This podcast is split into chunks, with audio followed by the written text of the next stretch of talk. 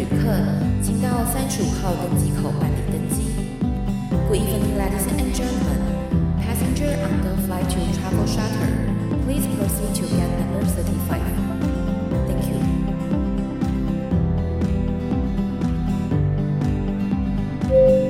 各位贵宾，我们即将起飞，请确实扣好系紧您的安全带。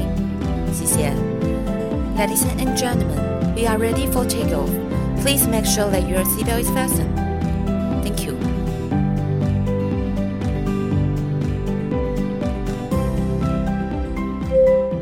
各位听众朋友，大家好，欢迎来到旅行快门，我是 Firas。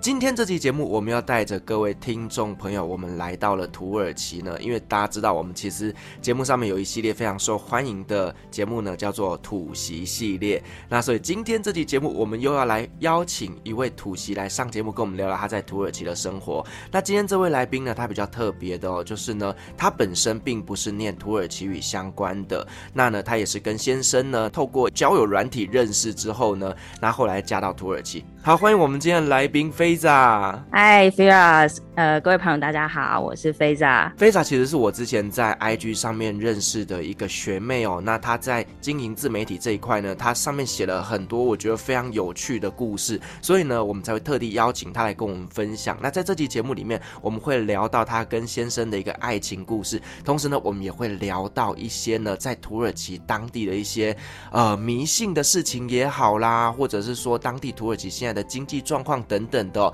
好，那我们首先呢，我们就要先请菲扎来跟我们稍微介绍一下你跟你先生的一个爱情故事，好吗？其实我觉得这个故事有一点蛮土耳其特色的。呃，我跟我先生是之前我们两个都在英国求学的时候认识的，那两个都是异乡人，所以在当地就会用交友软体。那可是当时我用交友软体的时候，就只是挂在上面，我没有很用心的去经营这一个。那但是我现在的先生，他就在交友软体上看到我的名字，但是一直迟迟等不到我上线跟回复他的信息，所以他就从我的账户上面知道我的名字，然后再跑到脸书去搜寻我的账户，然后从脸书那边发了讯息给我，就是完全是有一点。变态，我觉得是土男会做的事情。没错，这个真的是土耳其男人会做的事，跟踪狂嘛，真的。对，然后他就是在发讯息的时候，他把我脸书所有的公开讯息通通都看过一遍了，然后说我非常想要见到你。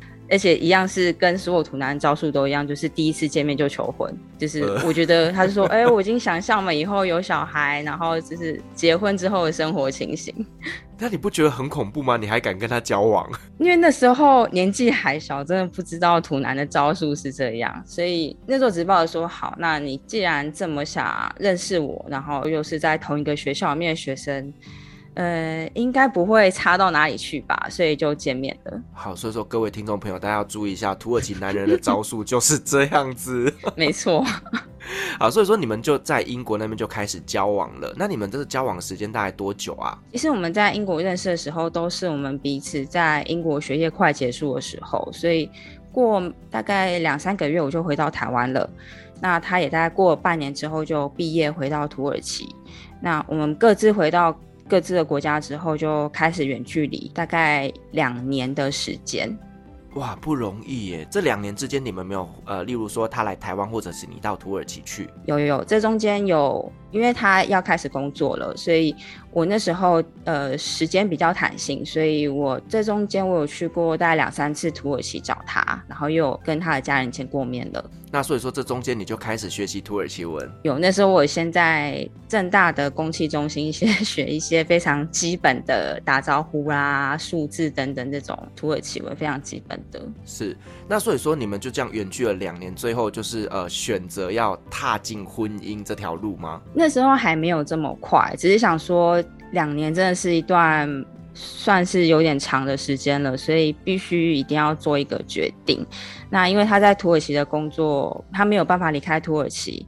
那我是比较可以自由移动的，我的选择比较多，所以当时为了要结束这个远距离的障碍，所以我决定到土耳其去念书。所以你是没有学习土耳其的背景，然后你就毅然决然要到土耳其念书，那你是选择什么样的科系来就读啊？因为我在大学时候念的是地震系，然后研究所念的是都市计划相关，所以我那时候找的学校就是有这些科系的学校。那再加上，因为我先生他是安卡拉人。可是我又不会土耳其文，所以我一定要找到一间是用英文授课的大学，所以那时候我就只有申请中东科大而已。哦，对，因为其实我们台湾的学生要去土耳其念书，大部分都会先选择就是语言学校啦，或者是说自己本身读的相关的一些科系。那你去找到这个中东科大，是有其他的台湾人也在这边念书吗？当时在 PT 上面有认识一位。他应该算是土耳其台侨的学弟，然后有先跟他询问一下学校的风气啊，是不是很欢迎外国人，或者是呃一些当地的生活状况。因为学校的风气其实蛮欢迎外国人来就读的，然后再加上当时学校的世界排名还不错，有到世界前百大，然后在。欧洲的名气也还不小，所以那时候就选择好吧，那就来这边试试看。对，因为其实呢，土耳其中东科技大学是一间真的蛮顶尖、蛮不错的学校。因为其实啊，在土耳其要用英文授课的学校真的不多。那基本上呢，会用英文授课的学校，表示它其实在土耳其的一个排行已经算很前面了。那我们可不可以稍微来跟大家介绍一下这一间学校啊？好，这间学校中东科技大学是在安卡拉的市中心。然后它其实创立的年份比起伊斯坦堡一些名校，İTÜ 啦、伊斯坦堡科技大学等等，它的创立的年份比较晚，大概是一九五六年创立的。然后是当时的土耳其政府跟联合国有一些计划合作的状况下一起创校的。那但是因为当时的世界的氛围就是。呃，冷战，然后跟反苏俄，所以我们学校的，如果从鸟瞰图来看我们学校的话，我们学校其实是像一把机关枪，是长形的。然后那个枪口就是朝着北方，然后也就是当时的苏俄，还蛮呛的，我觉得。这个是当初在设计的时候就故意做这样子的一个规划，是故意的，是故意的。哎、欸，真的，我觉得土耳其是个好战民族，哎，我觉得超强。但是后来因为呃，因为是算是有美国的帮助下创校，所以我们学校一开始的学术派的学术的方式就比较偏向呃美国。所以也比较深受世俗文化的影响，所以我们学校的老师跟学生都是以。凯末尔就是土耳其国父的传人自居，然后他们也很重视这种精神的传承。对，其实呢，凯末尔在土耳其人的心中地位非常非常的高。这个我觉得台湾的呃朋友们比较难想象，因为呃我们的国父是孙中山嘛，但是孙中山其实在我们的一个认知里面，他可能就是历史课本里面的一个角色。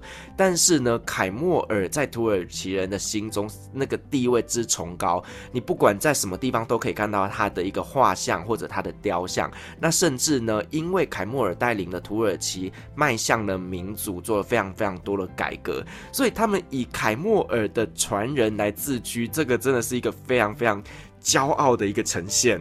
对，就是所有老师的办公室，然后跟学校建筑物的走廊，一定会看到凯莫尔的肖像，反而没有总统的。呃，好，我们后面再来聊聊。那所以说，在这个学校里面，它的风气应该会是比较自由的吧？因为如果以凯莫尔为偶像的话，嗯、是一定是自由的嘛，哈。那我们来聊聊这个学校的一个校园状况好吗？好，其实，在创校初期的时候，就有蛮多学生很踊跃参加当时的一些政治活动或社会运动，所以他们呃，其中一个精神就是这种社运的传统。一开始我在土耳其前两年，大概有一半的时间是住在学校宿舍里面。那我觉得在校园里面的生活，其实跟欧洲其实真的没有什么差异。它，我们就说校园里面好像是一个城堡一样，就是是一个有个保护罩的感觉。因为在学校里面，呃，女生可以穿短裤啊，穿短裙，穿无袖的衣服，可以穿得很露很辣，然后也不会受到异样的眼光，有人一直盯着你看。或者是比如说，有些人他可能他的性别认同或是性别取向跟一般土耳其主流社会认可的不太一样，但是这在学校里面都是可以被接受的。哇，所以其实听起来，在这个学校里面上课的学生是相对于比较自由，而且呢，他们的思想呢也比较偏西方民族主义的。是是是，比较偏左派。那我们可不可以来聊一下，就是说，那你在当地上课的一些状况？因为我相信，以你刚去的时候，你的语言也不通的情况下，甚至有很多土耳其的一些传统民俗啊，你都不太了解。那你在上课会不会遇到一些什么样的障碍？嗯，因为我应该是系上第一个台湾人，所以大家对台湾也很好奇。虽然名义上是说学校全部是用英文授课，但是。实际上，老师这也要看老师啦。有些老师大概上课的语言使用比例大概是图文比英文是三比七，然后有些学生可能他对自己英文还不是那么有自信，所以他在发问的时候也都会用土耳其文来问老师。那老师也就很顺其自然就用土耳其文回答。那我通常常常都会被晾在旁边，然后用一脸疑惑看着老师。这时候老师就会用简短的一句英文，然后来解释他们刚刚在聊些什么。但是这对我来说，其实上课的吸收程度还是会稍稍打折扣。不过也是有遇到年轻的老师会比较坚持用英文来上课，可能因为他们年轻的老师是刚从国外回来，所以会比较希望能够严格要求学生。对，而且我觉得可能呢，这些。比较年轻的老师，他们也知道，就是坚持使用英文，对于学生才是真的有帮助的。是，对。那所以其实像我之前在学习语言学校一样啊，就是语言学校里面呢，其实大家都是来自于世界各国，其实统一讲英文是最快的。可是呢，老师还是很坚持要用土耳其文教学。所以其实呢，对于我一开始去学习，是真的有一点点辛苦。可是呢，你只要习惯了之后，你的学习就会突飞猛进。那你跟你的同学们相处之间有没有发生一些有趣的故事啊？我觉得土耳其人普遍来讲都对外国人超级热情，因为是我们这种东亚人。然后有一次是我印象很深刻的是，呃，有一次前次上课，因为土耳其的空气对我们来讲太干燥，所以我常常就是会感冒。那次感冒还蛮严重的，所以我就跟老师请假。那在下一次去上课的时候。就有一个同学，他就提了一袋柳橙来，他还自备小刀，然后就当场一片一片就是削给全班跟老师一起吃。然后他还特别跟我说，这是特别买给你的，你要多吃一点，因为你上次感冒，你要多补充一点维他命。就觉得 哇，土耳其人居然可以做到这样子，就是这很小的事情。然后柳橙的确也没什么，但是他真的非常有心，然后为我这个外国人准备。这样子的心意，对，我真的觉得土耳其人哦，他们真的很热情，而且很贴心。就当他知道你可能感冒啦或者生病的情况下，他们真的会无条件的对你好。诶，这个也是我一直很喜欢土耳其的一个重大的原因哦。那好，我们刚刚稍微聊的部分是属于学校的一个生活嘛。那其实你后来你就嫁给了就是你的土耳其丈夫。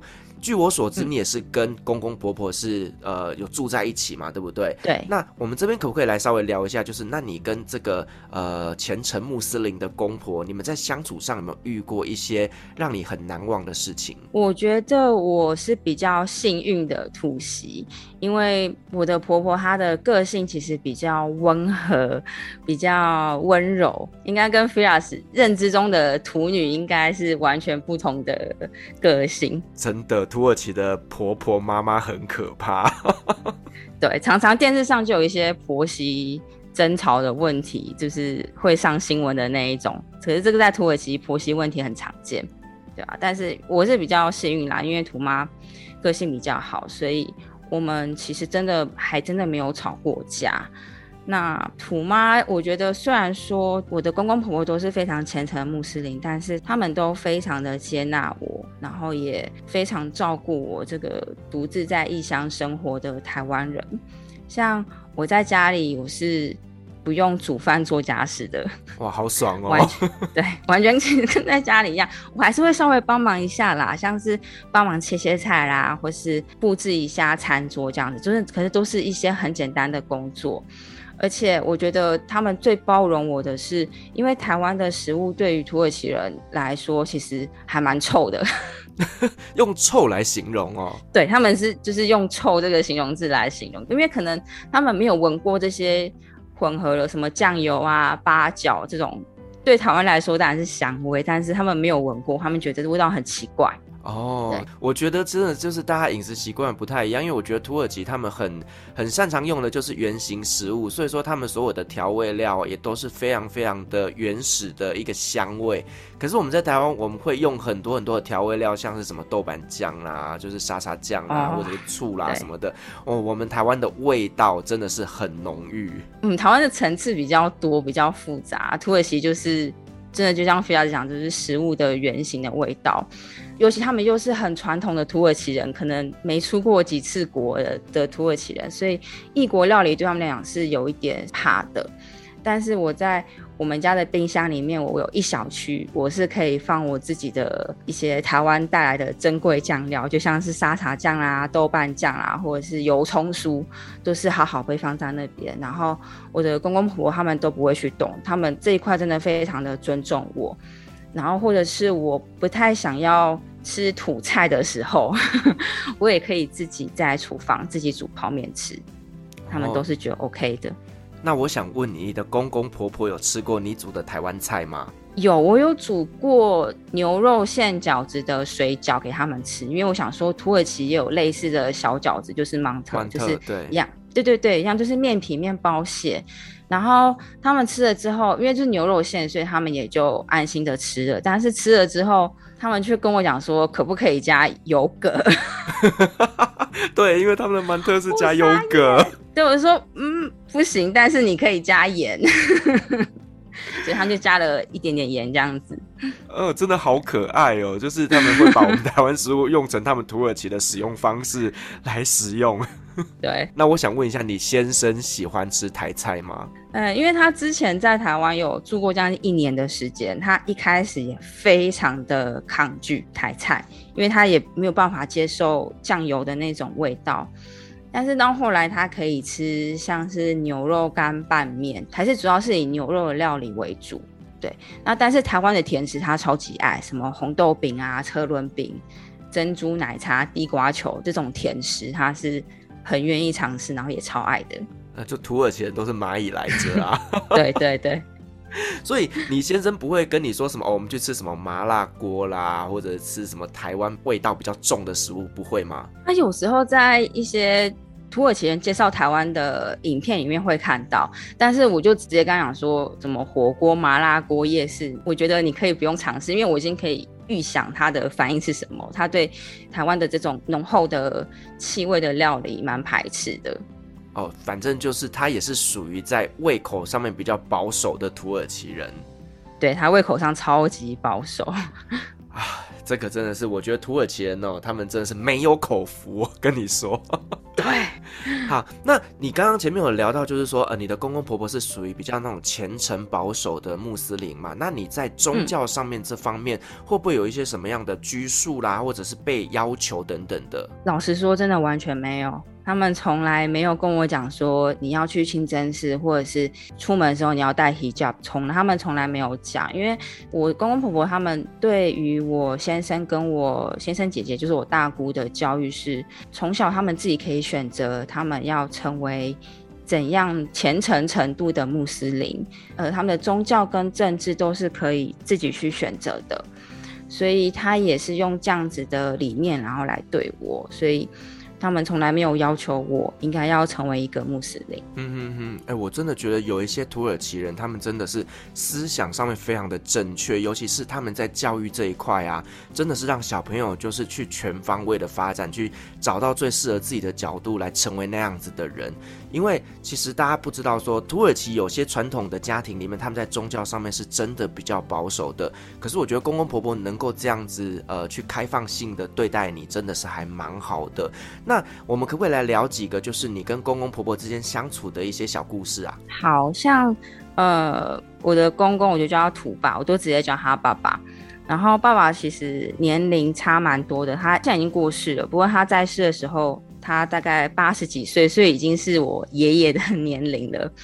然后他因为有点重听，所以其实我平常跟他的日常对话真的就是很简短。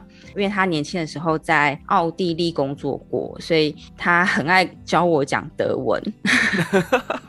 很 可爱，就比如指着什么水果，然后说这个德文是什么这样子。对，然后他对伊斯兰很虔诚的程度是，他年龄很大，他已经八十几岁了。照理来讲，年龄大的老人家，他其实在斋戒月的时候可以不用把斋，但是他每一年都还是持续的把斋，然后甚至是外面下大雪的时候，他还是要去清真寺，是已经是我们要阻止他说外面很危险，你不要去里面的滑倒这样子，就是他非常非常的虔诚。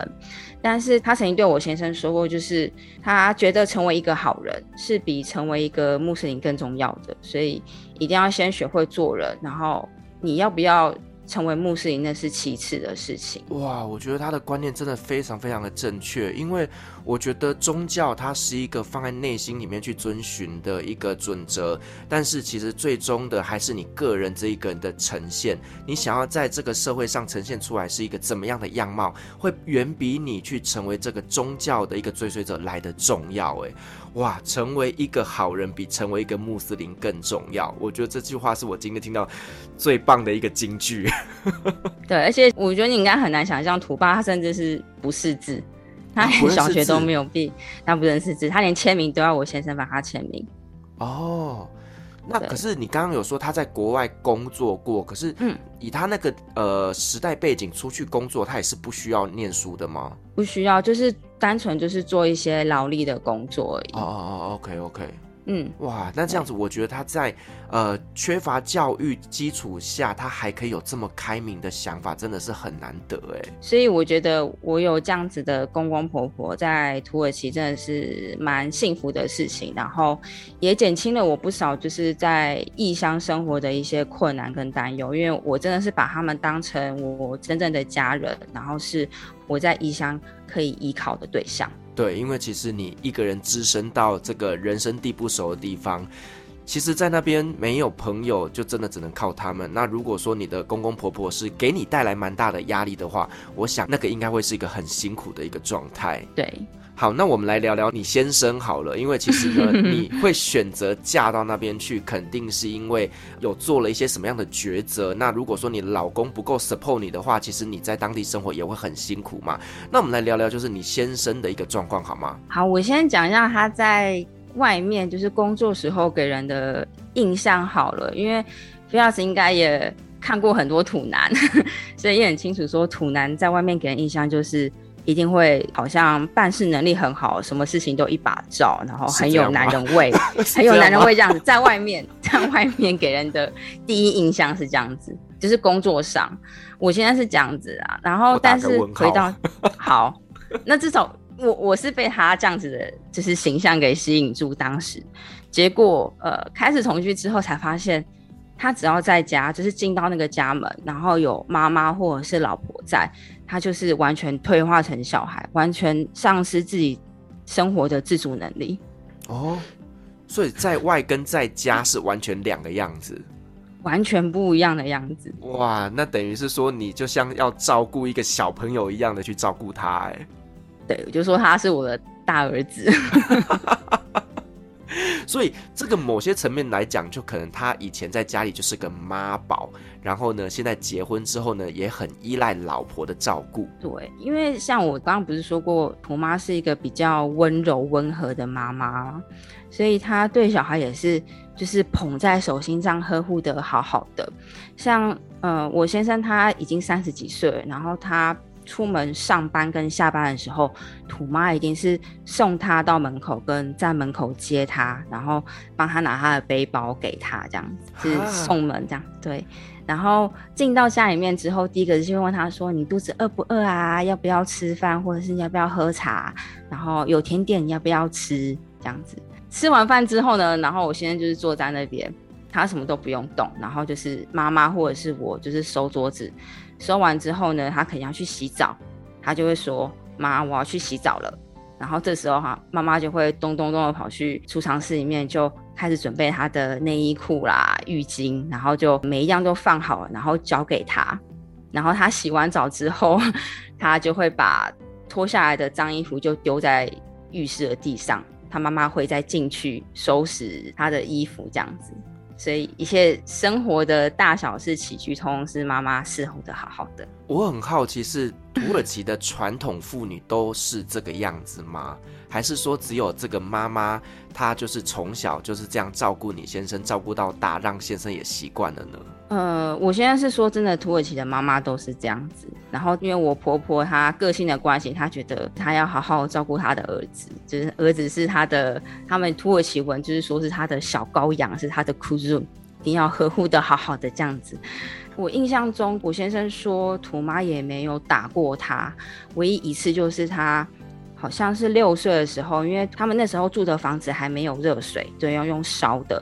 然后在他要等着洗澡，然后要烧热水的时候，他就跑出去了。然后土妈转身过来看，结果找不到他，然后土妈就赶快叫邻居帮忙找啊。最后找到他的时候，当然因为可能很着急，然后又有点生气，所以就还是有用手打了他，就是唯一那一次打他而已。不然从小到大，土妈是完全对他没有体罚的。哇，我我也相信妈妈在那个情况下，因为找不到小朋友，所以一定会非常非常的紧张，又很着急。对，所以看到他的那一刹那，整个情绪松解下来之后，可能就顺手打了他一下。哇，但我这样听起来就觉得说，哇，这样的妈妈真的好温柔哦。所以这是特例啦，就是土妈应该是一万个土耳其人里面只有一个土耳其人是像这样子。那这样子，你的婆婆会不会也希望你能够成为她这个样子呢？他当然心目中还是会希望我可以就是像他一样照顾好他的儿子，但是台湾女生老实说，即使再会做家事，还是比不上土耳其女生。所以我在土耳其还是有试着学着，就是去做一些家事啦，然后跟。照顾好先生，但同时间我也有稍微洗脑一下我先生，说就是如果事情两个人做会比较快哦，如果你坐在那边的话，你会比较晚吃到饭哦。所以，我先生他现在也会学着，就是跟我一起准备晚餐，跟一起打扫家里，对，算是有洗脑成功。我觉得这个真的需要被教育哦，因为就像我们前面讲，他可能从小到大，他被妈妈教育的就是他不需要动手。可是呢，现在结婚之后有自己的新的家庭，其实你真的要好好的教育他，让他知道维持家庭和谐是需要夫妻两个一起来努力的。对，这是两个人的家，不是只有我一个人的事情而已。嗯嗯，这是一定的。嗯、那带着这样子一个妈宝的老公，你可不可以跟我们分享一些让你比较难忘的故事？像嗯，台湾女生最喜欢问男朋友，就是如果妈妈跟老婆掉进水里，你会救谁？然后这时候，如果是台湾的先生的话，求生欲比较强，一定会说就是先救老婆。老婆哦、对，因为可能妈妈就是自己会出来之类的，但是。我用同样的问题问我先生，然后他想都没想回答说：“当然是妈妈，妈妈只有一个啊，老婆可以再娶就有啦。”这样子，他是找死吗？但是其实这个回答我也一点也不讶异啦，因为以他妈宝的程度，但是我还是想知道一下他到底有多妈宝。那你干嘛问呢、啊？问了这个问题让自己又不爽？我是我是想要确认一下，就是。证明一下自己的假设是对的，真的很妈宝。好，就是妈宝盖个章认证。对对。好，那我们前面聊的就是比较属于你在土耳其那边的一个家庭的一个生活，但其实我们今天这期节目，我们很希望能够来聊聊就是土耳其迷信这一件事情哦，因为呢，我觉得土耳其是一个很。特别的国家，因为其实在，呃伊斯兰教里面，其实他们是没有迷信这一件事情的，因为他们只相信真主阿拉。可是呢，在土耳其，他们有很多很多不可思议的迷信的事情，甚至迷信的程度到让我觉得好像跟台湾有一点点的类似哦。那我们可不可以来聊几个？就是你在当地你遇到，你觉得哇，土耳其人怎么会这么迷信？我们来聊聊这些故事好吗？好，我先讲第一个，第一个是。因为因为我的体质本来还本来就蛮容易长针眼的，那现在针眼大家都知道说就是像是眼睛长青春痘一样，跟你偷看人家洗澡没有关系。我刚本来想说你平常就偷看老公洗澡，没有，我是真的是就是体质真的蛮容易长针眼的。那但是在土耳其文化里面长针眼，意思是说你被人家嫉妒。然后你就会长针眼。哦、对，那这个嫉妒的原因就是范围真的超广，可能是你有一份好的工作，或者是你今天穿了漂亮的衣服，然后或者是你的工作表现比别人好，就会受到嫉妒。因为他们是土耳其是非常容易嫉妒别人的民族。哦，这一点真的，尤其土耳其的女生，嗯、哦，那个超级会嫉妒的。好，之前就有人问我说，为什么我不交一个土耳其的女朋友？因为我真的在那边听过太多精彩的故事了，就是台湾男生交了土耳其的女朋友之后，各种麻烦事情。所以呢，好，我这边就不要再去讲太多，这个我怕会涉及到人身攻击。好，那你你刚讲到这个长针眼是受到人家嫉妒，那表示长越多针眼越好喽，因为大家都羡慕嫉妒你。可是对他们来说，嫉妒是一种恶意。然后这个恶意不只是可能长针眼，你可能会切菜的时候可能会割到手之类的，就是会让你的身体受到一些损害跟痛苦。对，而且如果你的针眼一直就是长了，然后都没有好的话，土妈还教我一个方法，就是就是掰开你的针眼，然后对着镜子吐口水，吐在镜子上面吗？就是做一下动作，就是有点像是去除那个。嫉妒的恶意这样子，这个真的有点荒唐。照理说应该是拿个什么眼药水啊，或者是什么药膏什么的让你擦才对。对对对。但我觉得这件事情其实也蛮奇怪的，就是照理说这样子的惩罚应该是惩罚在那些嫉妒人的人身上，怎么会是在这个被嫉妒的人呢？所以你看，有时候这些迷信的东西也真的是蛮。蛮奇怪的，对，所以他们就会有，就是到处都会放蓝眼睛，哦，就是对，驱邪避小人，对对对对对，邪恶的眼睛。然后这个好像其实不只是在土耳其有的文化，好像我之前看到，甚至有人远到波兰，大家就是这一区，就是地中海沿海这一区的这些国家都有这些文化。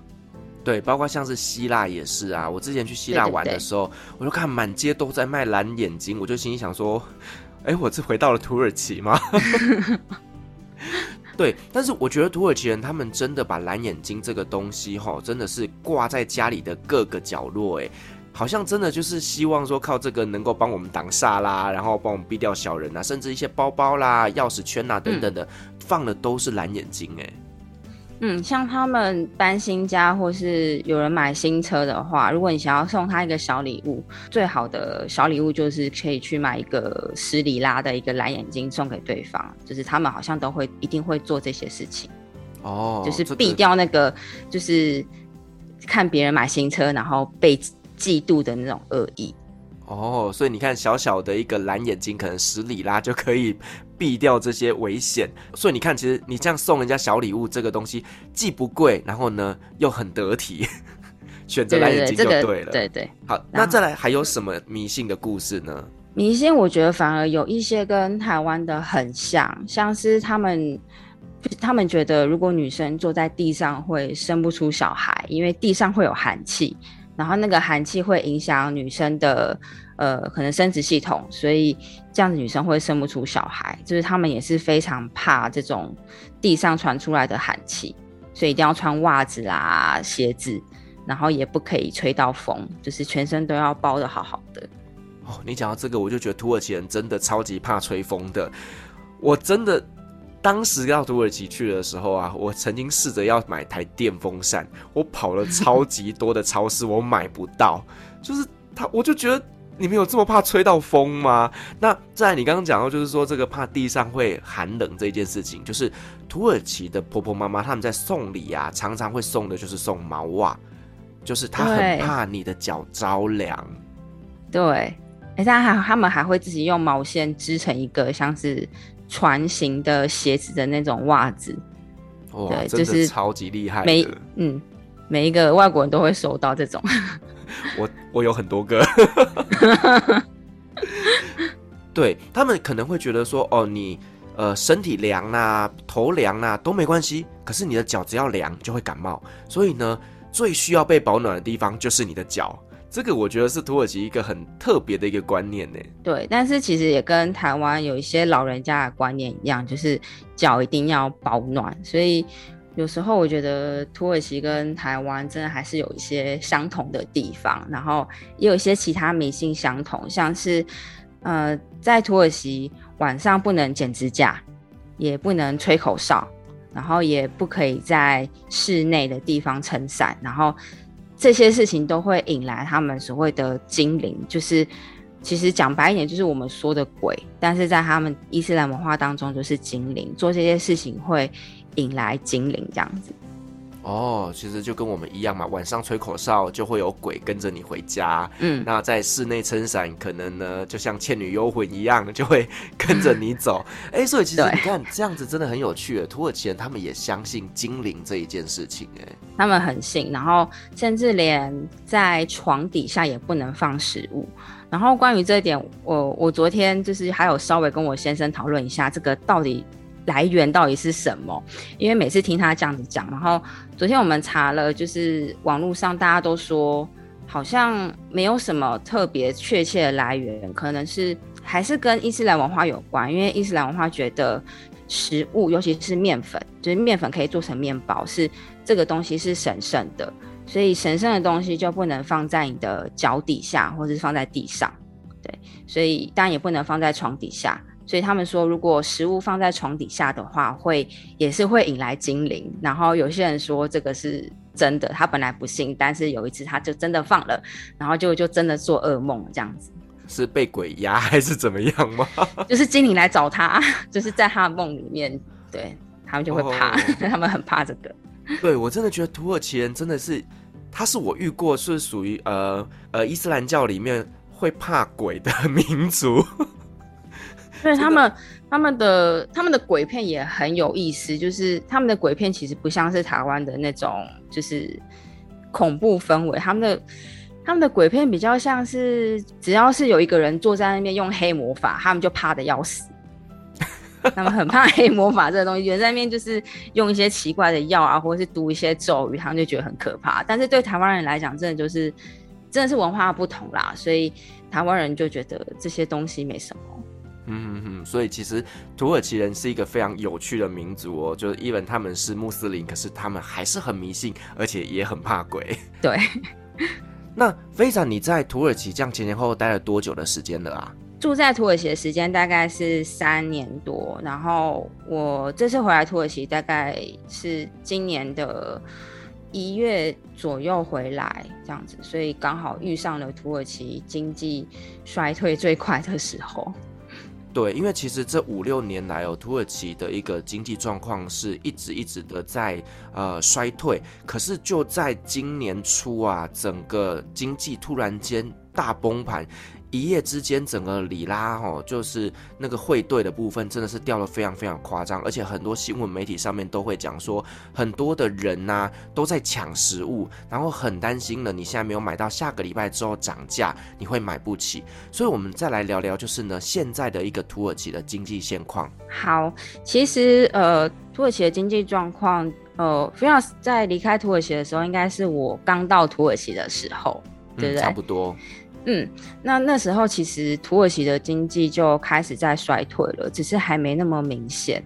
那我觉得疫情只是算是最后一根稻草而已，就是让这个呃经济衰退到谷底的事情提早来临而已。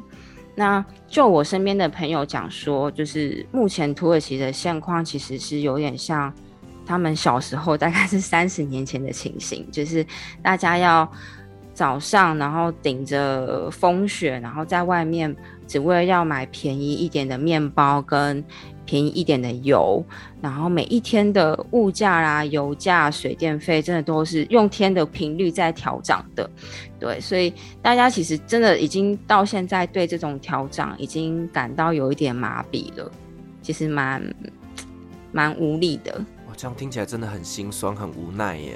对，像我们现在去一趟超市，大概就会花掉一般家庭一天的家庭收入。但是去趟超市不是像我们去好事多那一种，是只是像去下班去个全联，然后买一个买蛋啊，买牛奶，买青菜，大概就会花掉他们家庭一天的收入。然后甚至他们还会把新鲜的面包跟不新鲜的面包分开来卖。以前土耳其人是、啊、对，以前土耳其人是不新鲜的面包，可能就直接丢掉，或是就是哎、欸，不是说丢掉，就是去喂小动物，就是比较浪费，他们就不吃了。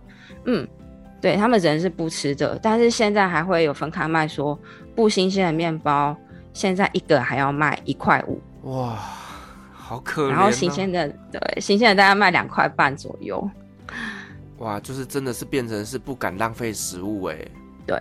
所以，嗯，其实真的生活很辛苦啦。然后油价的话，呃，因为像在台湾，只要是汽油的价格上涨的话，也会带动所有价格的上涨，因为运输啊等等的成本。像我今天刚刚查，在土耳其的汽油的价钱是，呃，大概是二十块半左右。二十块半里拉，所以每一公升二十块半里拉，那换算成台币大概是台币每一公升四十块。Oh. 然后现在台湾对，现在我台湾刚刚查的是台湾大概是三十三十三到三十四左右，就是五千汽油的价格。但是土耳其的最低工资大概只有台湾的三分之一而已，但是油价，嗯，油价却比台湾还贵，所以。会过得会过得超辛苦。我我这样听起来，我就已经觉得说，这要怎么生活？因为其实土耳其他们的一个平均所得真的是比台湾低蛮多的。可是如果以你看这样日常用品的价格跟台湾是差不多的情况下。到底要怎么样能够存钱呢、那甚至你们自己在当地生活，我想应该也是呃比较辛苦的。那可不可以来聊一下，就是你们自己在生活上面怎么去节约，怎么样去节省开销呢？好，因为目前在家里，呃，我们是小家庭，目前只有我跟我先生两个人而已，所以我们还没有小孩，所以生活上目前都还 OK。但是我们还是会尽力的想要省一点钱，或是省一点电。比如说，我们就是最简单，就是我们把所有现在正在用不到的电器的插头，我们都会全部拔掉，不知道有没有效。哦，对，就是为了要省电。然后跟晚上在家里的时候，我们就只会开一盏灯而已，嗯、只差没有点蜡烛，但是就是能够省就尽量省。哇，真的，你看，就是连这种小到不能再小的，都要想办法省呢。这样的生活真的是。不晓得还要再过多久，因为我觉得以现在这个状况来讲，土耳其的经济复苏还有一段路要走呢。甚至我们也知道，其实经济不好也会造成很多社会上面的一些动荡与不安。那在这几年下来，土耳其那边的一个治安状况好吗？土耳其其实除了经济状况之外，还有一点就是外来的人口太多，然后会挤压到本地劳工的就业的情形。所以，其实因为其实土耳其这种窃案、这种小窃案，其实之前就算不少，但跟台湾比起来，自然还是稍微差一点点。但是，呃，有一件事情是真的是发生在我们自己家族里面的是大概一年前的时候，然后土爸的夫人可能是他的表兄弟或堂兄弟的夫妇，他们是一对老夫妇，所以年龄大概七八十岁了。他们那时候也是住在安卡拉。那那时候就是因为应该是强盗，然后就直接破门，然后可能他们就是不服，所以就被杀害啊！被杀害？嗯，因为破门强盗案被杀害，所以夫妇两个都去世了，大概才一年前左右的事情而已。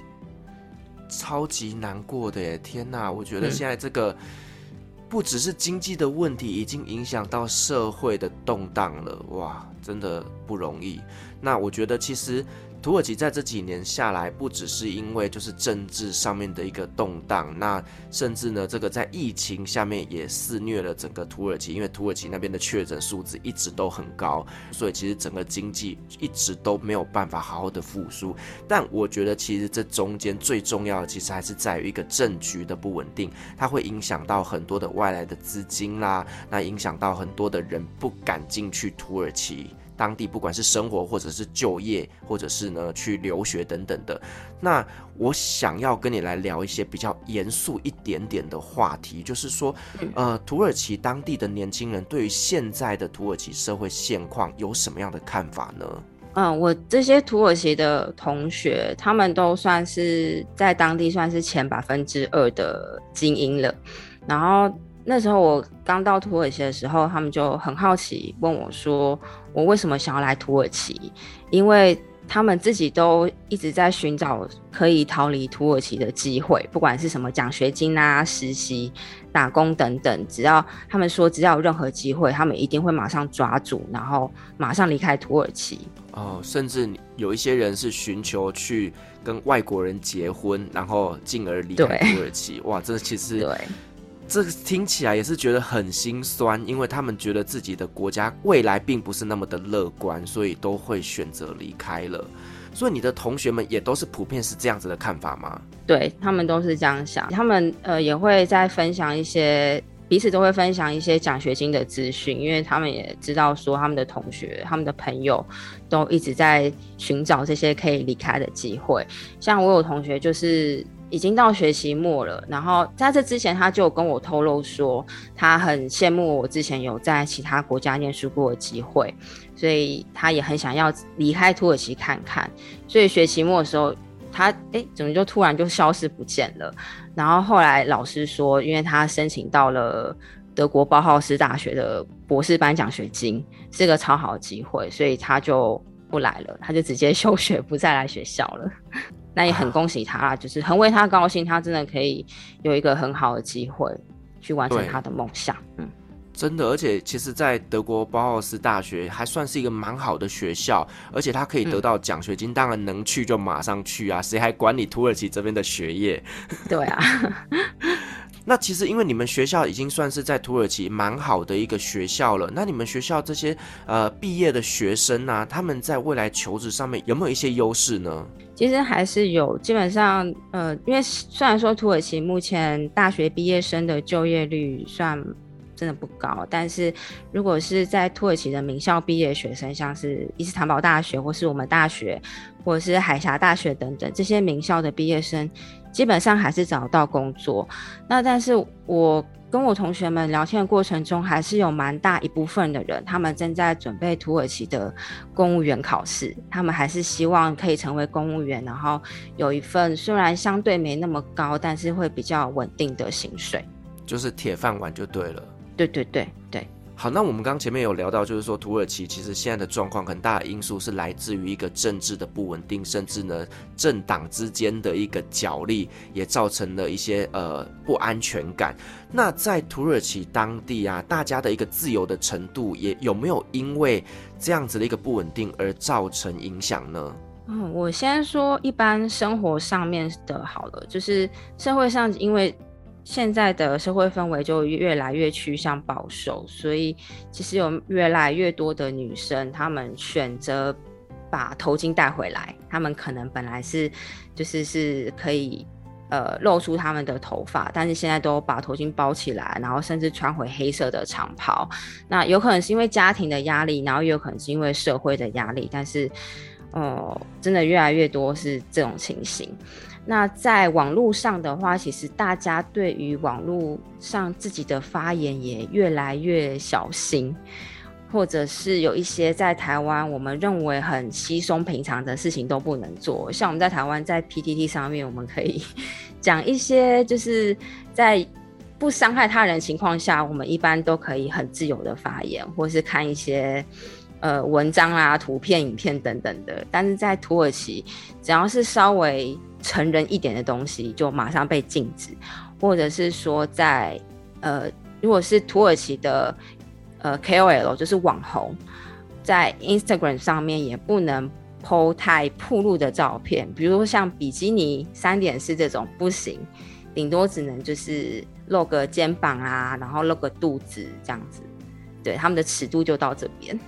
哦，你讲到这个，我就想到以前我在土耳其啊，然后我们用手机的 app 上 PTT，那通常呢，我们不都是要去点那个连接去打开图片吗？在土耳其那些图片是打不开的，对，那个图床是被锁起来，图都被锁起来，这你什么都看不到，就连很正常的照片你通通都是看不到的。那你刚刚也有讲到，就是在言论这一块，其实我也记得，就是每次只要呢土耳其发生一些什么事情之后，隔天就会全程断网。啊，记得之前发生过就是一些恐怖攻击啦，或者是自杀炸弹客等等的这些状况，只要一发生哦，隔天你的手机怎么连都连不上网络。这个某些层面来讲，我觉得也是土耳其他们在统治上面越发保守的一个呈现。对，只要是比如说 YouTube 上不去啦，然后或是脸书一直转一直转，大概我们就会猜说到底是不是发生什么事情了这样子，然后赶快开一下土耳其的论坛，看网友怎么说这样子。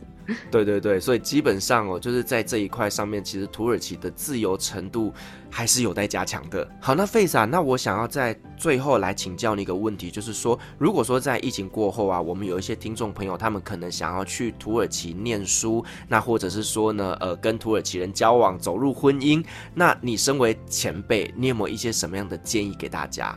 呃，我先讲留学好了。如果想要来念书的话，除非你是真的念图文系，然后你没有来交换的话，你会毕不了业。